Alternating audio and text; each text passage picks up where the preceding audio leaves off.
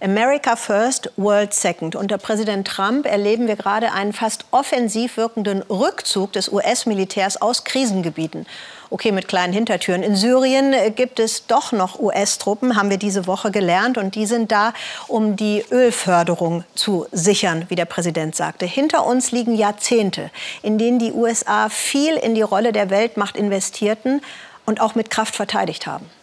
Die USA, eine Weltmacht, die seit Jahrzehnten als Weltpolizei auftritt, mit Soldaten auf dem gesamten Globus. Im Koreakrieg unterstützen die Vereinigten Staaten Südkorea gegen die nordkoreanische Armee. Während der Kuba-Krise verhängt Präsident Kennedy die Seeblockade der Insel. Die USA greifen direkt in den Vietnamkrieg ein und bombardieren Nordvietnam. Sie wollten so den vermuteten Vormarsch des Kommunismus stoppen. Also es ging den USA nicht immer nur um den Erhalt der internationalen Ordnung, äh, sondern dieser Erhalt der internationalen Ordnung hat auch im amerikanischen Interessen gedient. Nach den Terrorattacken vom 11. September erklären die USA Al-Qaida und den Taliban den Krieg und schicken ihre Armee nach Afghanistan. Die USA führen das Militärbündnis gegen die Terrormiliz IS. Die Einsätze immer geleitet von nationalem Interesse? Ich denke vor allen Dingen an Einsätze im, äh, auf dem Balkan im Kontext des Jugoslawienkriegs, wo die USA keine expliziten nationalen Interessen hatten, sondern wo es vor allen Dingen darum ging, eben bestimmten Prinzipien der Vereinten Nationen Geltung zu verschaffen.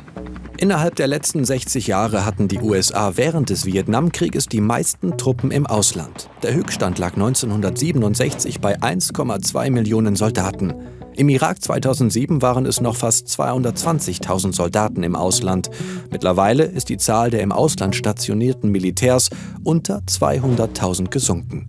Es sei Zeit für einen Ausstieg der USA aus diesen lächerlichen, endlosen Kriegen, von denen viele Stammeskriege sind, sagt Trump.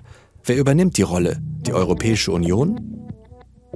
Wir haben eine äh, eine komplexe Mixtur von unterschiedlichen nationalen Interessen, Vorlieben, Präferenzen, Historien, strategischen Kulturen und anderes mehr, sodass es sehr, sehr schwer ist, eine kohärente Position äh, Europas zu formulieren und in der Weltpolitik umzusetzen. Amerika definiert seine Rolle als globale Militärmacht neu, mit Auswirkungen auf die gesamte Welt.